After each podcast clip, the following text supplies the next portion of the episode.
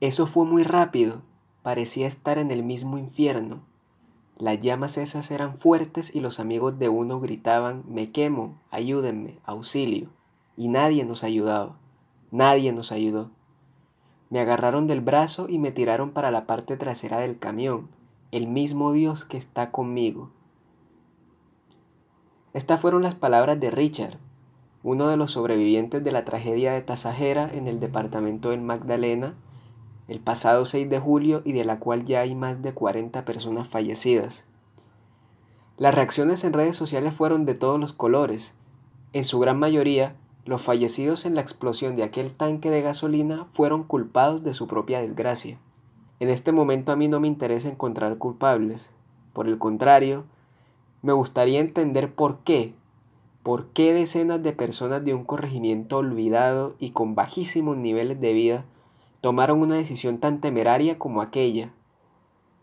Buenos días, buenas tardes, buenas noches y sean bienvenidos al primer capítulo de Anomia Normal.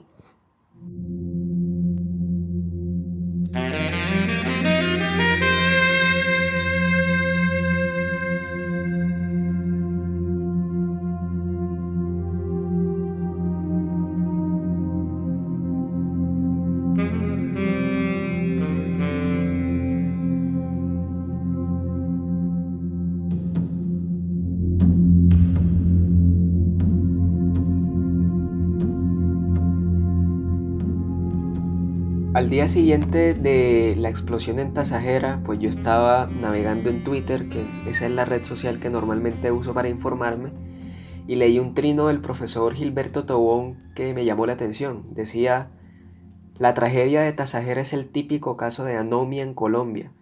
Ciudadanos arriesgan su vida para calmar su hambre bajo el actuar permisivo de la policía. Esto es el resultado de un Estado que prefiere salvar a los bancos que cumplir con sus funciones estatales. Eh, yo cuando leí esto, pues me llamó muchísimo la atención y de alguna manera creo que me arrojó una luz para intentar reflexionar sobre qué pasó y por qué sucedió.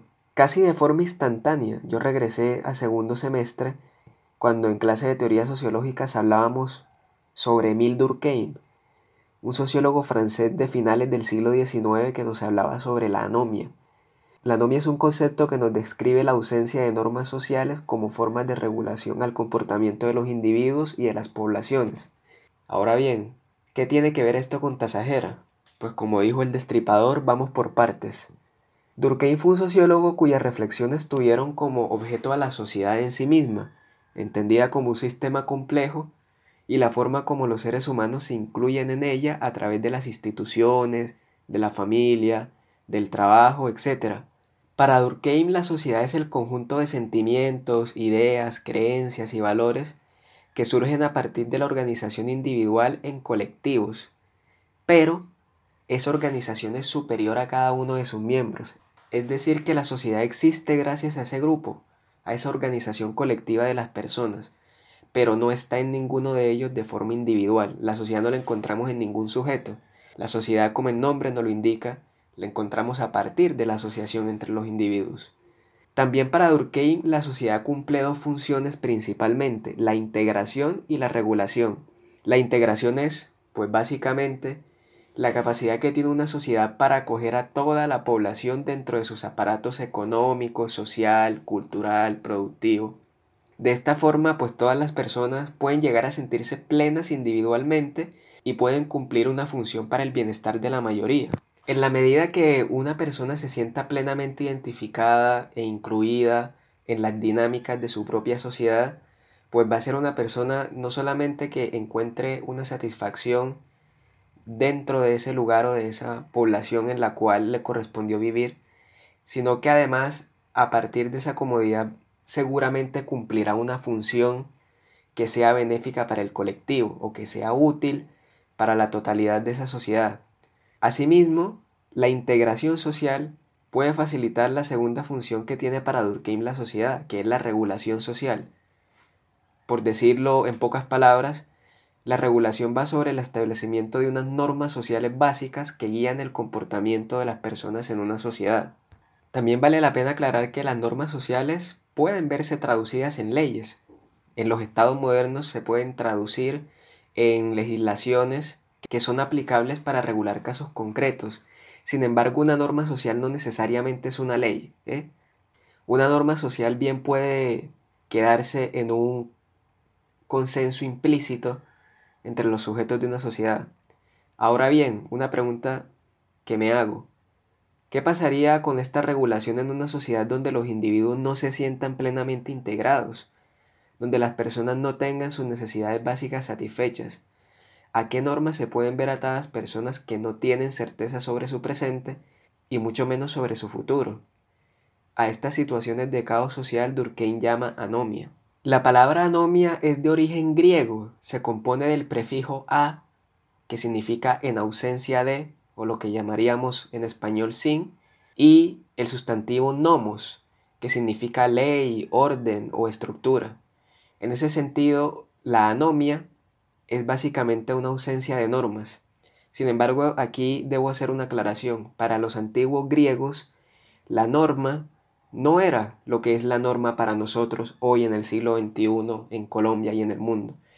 Como ya decía, las normas no necesariamente se traducen en leyes o en, decretos, ni en legislación que la ciudadanía de un país debe cumplir, no, no. Para los griegos, la norma estaba más bien asociado a costumbres, a buenas costumbres que tenían los ciudadanos en la polis, ¿no? Hay que recordar que los griegos vivían en la polis. En ese sentido, las normas sirven para regular el comportamiento de los individuos y de los colectivos en la antigua Grecia, pero no necesariamente se convierten en leyes. Entonces, ¿qué es una norma social? Sociológicamente no existe un consenso sobre este concepto. Sin embargo, existen unas características muy claras que ayudan a identificar las normas sociales. En primera instancia, una norma social es un tipo de regularidad de conducta en el nivel macro, en el nivel colectivo, es decir, en, grandes extensiones de la población, en una ciudad, en un departamento o incluso en el país entero. De esta forma, la norma social es primordialmente una característica de la estructura de interacción, no un estado mental interno de los individuos. ¿Esto qué quiere decir? Que la norma social no solamente se queda integrada en el comportamiento de un individuo, sino que se ve reflejada en la forma como esta persona se comporta en público, como esta persona se comporta con sus conciudadanos, con sus vecinos, eh, con sus familiares, etc. Y precisamente esta norma social se manifiesta en la forma de regularidad de conducta, en, en la regularidad del comportamiento de las personas y también en ejecución de sanciones, es decir, en la sanción hacia el no cumplimiento o la contrariedad hacia esas normas sociales que se consensúan en una población. En resumen, pues una norma social se identifica en acciones individuales pero que son similares, una regularidad en la conducta de una población. Ejemplos de norma social que podemos identificar hoy en día es como hacer la fila cuando vamos al supermercado, no utilizar el espacio público como baño o intentar resolver los conflictos bien sea de forma pacífica o no, o no violenta algunas de estas actividades pues no son leyes explícitamente en nuestro aparato jurídico, sin embargo son suerte de normas, de convenios a los que hemos llegado para tener una vida más tranquila, para tener una organización colectiva mucho más amena. Entonces, aunque no tenemos un concepto claro de norma social, podemos sintetizar dos características fundamentales de las mismas. Primero, generan un cierto tipo de homogeneidad en el actuar de las personas en circunstancias similares de forma que existe un cierto tipo de armonía social. La homogeneidad es, pues precisamente gracias al consenso social que hay alrededor de estas normas, la mayoría de las personas aceptan comportarse de ciertas maneras para garantizar esa armonía social, para garantizar la buena vida colectiva. Pero también hay una segunda característica que me parece muy interesante, y es que las normas sociales, a su vez que aceptadas, son interiorizadas por cada individuo de tal forma que cada uno se vuelve su propio vigilante. Debido a las propias expectativas que las personas se generan por la aceptación de las normas sociales y a su vez las expectativas que las personas creemos tienen los demás hacia nosotros para cumplir estas normas, nosotros nos convertimos en nuestro propio vigilante, en nuestro propio regulador para garantizar de que cumplamos con esa norma social. Ahora bien, si está claro que parece ser casi necesario que las normas sociales son fundamentales para mantener cierto grado de orden en una sociedad y más en la sociedad contemporánea, que es tan compleja y tan numerosa, la pregunta es entonces en qué situaciones se puede llegar a un estado de anomia, a un estado de ausencia de normas, y en qué consiste dicho estado. Para entrar en materia hay que hacer un breve recuento histórico y es que para Durkheim la sociedad clásica, que sería la sociedad anterior al capitalismo, anterior a los siglos XIX, XVIII, se regían por lo que él llamaba una, una solidaridad mecánica, unos vínculos sociales que surgen gracias a la existencia de una conciencia colectiva que está basada en la uniformidad de creencias y de costumbres, y también una sociedad en donde la diferencia era considerada como una amenaza. Por ende, en estas sociedades el reconocimiento y el respeto por las normas sociales era fundamental. En las sociedades feudales, en las sociedades monárquicas, la jerarquización social era bastante clara. Las clases sociales y las funciones que dichas clases sociales cumplen dentro de la sociedad, pues está muy claro incluso desde nacimiento, de tal manera que cada persona tenía claro cuál era su función dentro de la sociedad. Sin embargo, en el siglo XIX, con la revolución industrial, la revolución francesa y la posterior llegada del capitalismo, la sociedad empieza a complejizarse mucho Durkheim observa que a finales del siglo XIX y principios del siglo XX también ocurren unas transformaciones económicas en Europa que priorizan la expansión del mercado sin un control en sus límites de producción. Y además se necesita de la especialización técnica de sus miembros acentuando su individualización y diferenciación del grupo social en el colegio y en la universidad cuando uno estudia revolución industrial, un ejemplo que se vuelve muy famoso en el aparato productivo es el de la fábrica, ¿no? Como un tornillo puede pasar por 10 manos distintas, por 10 empleados distintos de una fábrica, y cada empleado se encarga de añadirle un detallito muy específico a ese tornillo.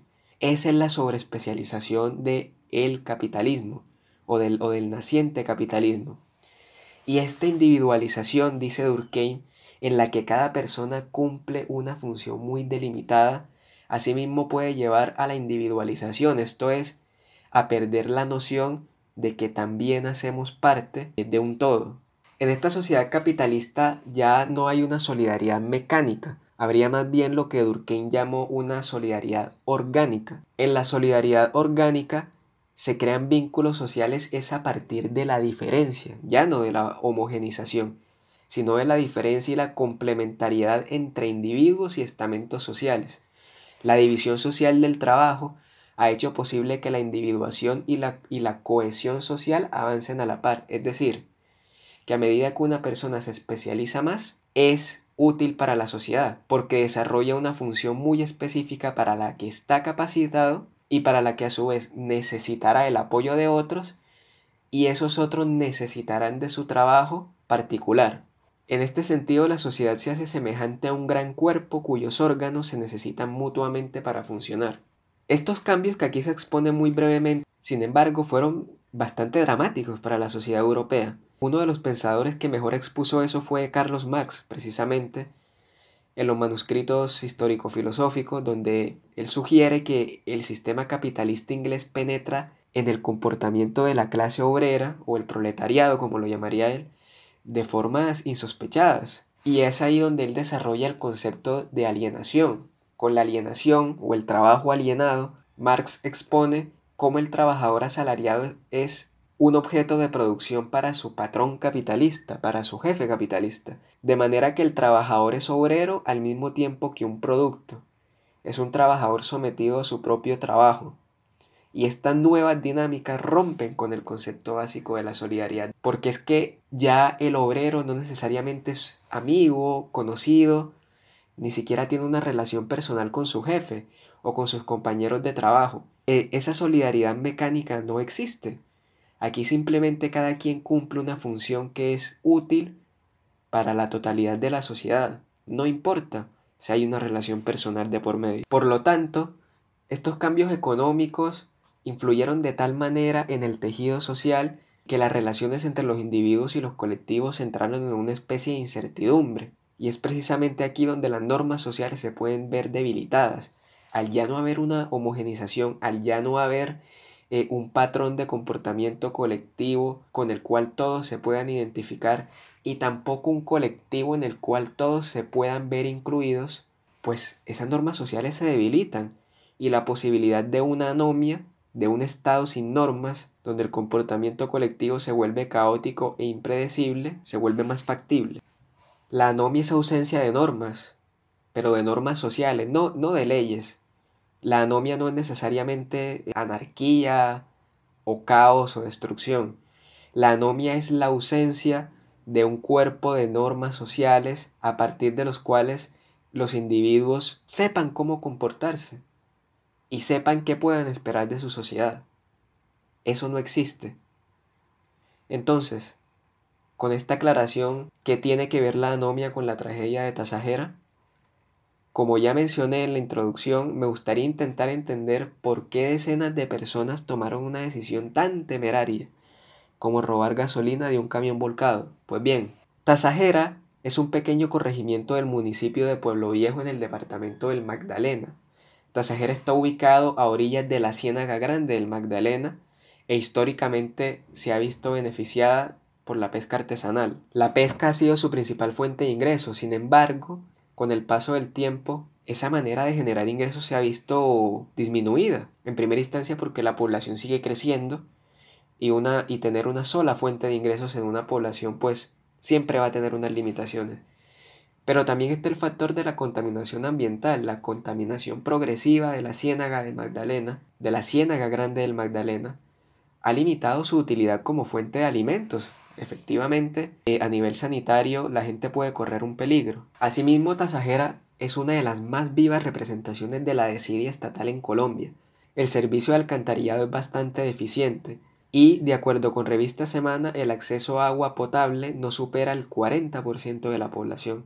De igual forma, el servicio de electricidad no llega a la totalidad de sus habitantes. En un reportaje publicado por el diario El Heraldo de Barranquilla en octubre de 2019, algunos habitantes del corregimiento manifestaban que, durante época de campañas electorales, los candidatos a la alcaldía y la asamblea departamental prometen atender los problemas estructurales de la población, acceso a servicios públicos, empleo, políticas de infancia, etc. Sin embargo, una vez que pasan estas temporadas electorales y esos personajes se hacen elegir en cargos públicos, ellos se van junto con las promesas, a continuación vamos a escuchar el testimonio de un par de los habitantes de Tasajera que se recogen en ese reportaje de El Heraldo.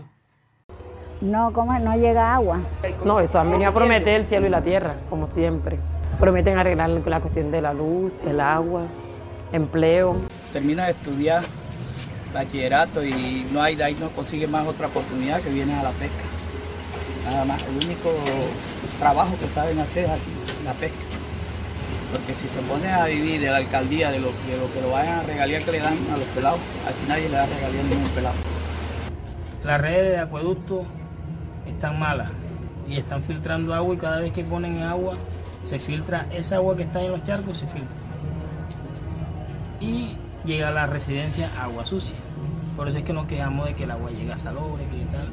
Eh, y tenemos que comprarle los carros tanques Imagínense, aún a estas alturas, la principal fuente de ingreso para los jóvenes es la pesca. Un joven bachiller que está recién graduado, en su mayoría pues se ven obligados a participar en esta actividad porque es casi la única actividad económica que tienen en Tasajera y porque las posibilidades de estudio en educación superior o un empleo digno parecen no ser más que una utopía, parecen ser una vaina completamente inalcanzable. La pobreza monetaria y multidimensional alcanza niveles dramáticos en Tasajera. Entonces, con todo este contexto, ¿por qué robar gasolina de un vehículo volcado?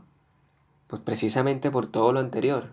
Jorge Pérez, quien fue personero de Pueblo Viejo, el municipio del que hace parte Tasajera, mencionó en un reportaje de revista Semana que en los últimos años acciones como la de el intento de saqueo de esa gasolina han venido en aumento y dice él textualmente, abro comillas, no podemos desconocer que en esta tragedia seguro había personas que se han vuelto referentes en, los bloqueos y actos delincuenciales, como los saqueos. Pero también había otras que se metieron a coger gasolina porque les pareció una oportunidad para venderla y así asegurar la comida de unos días. Richard, el mismo sobreviviente que mencionamos en la introducción del capítulo, reconoció que el día de la explosión tenía 500 pesos en el bolsillo.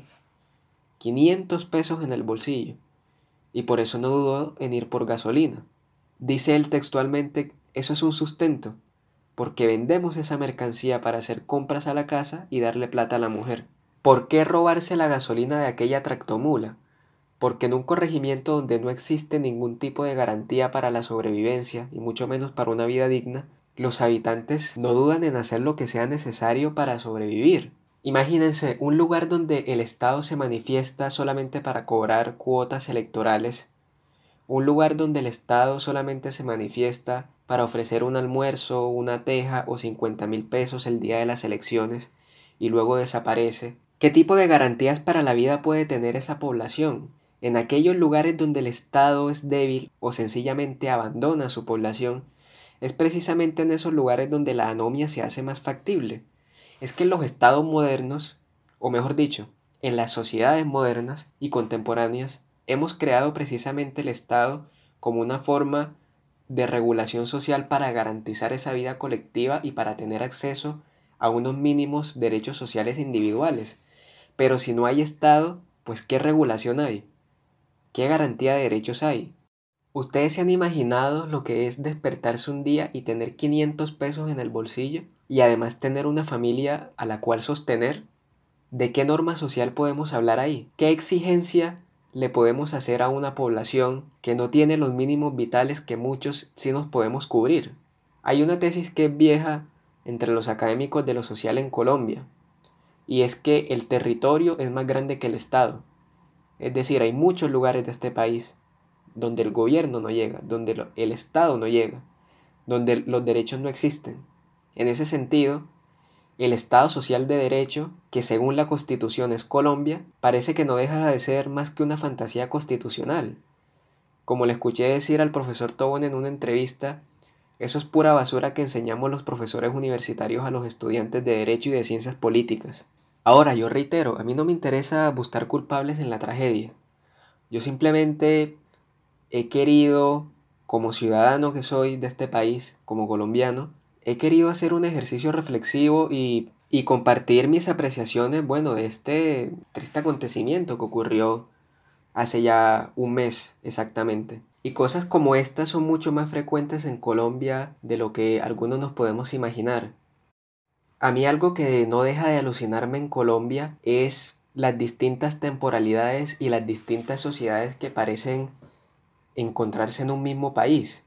Entonces, por ejemplo, en las principales capitales podemos tener poblaciones, podemos encontrar familias que viven como cualquier familia europea, como cualquier familia francesa, holandesa, española. Y solo un par de horas de, de viaje, o incluso menos, cuando vamos a los lugares más retirados, más apartados, encontramos poblaciones que viven como la más marginada sociedad de África o de Asia. Imagínense eso. Todo en un mismo país. Un país que en la última década se jacta de haber tenido el avance más importante en términos de pobreza monetaria y multidimensional, que lleva casi 30 años con una constitución que dice que somos un Estado social de derecho y todavía tenemos personas que se mueren de desnutrición. Todavía tenemos niños que se mueren de desnutrición y deshidratados. Es un país que está quebrado en su estructura social y económica. Me recuerda al título de un libro de José Ortiz y Gasset, Colombia, país invertebrado.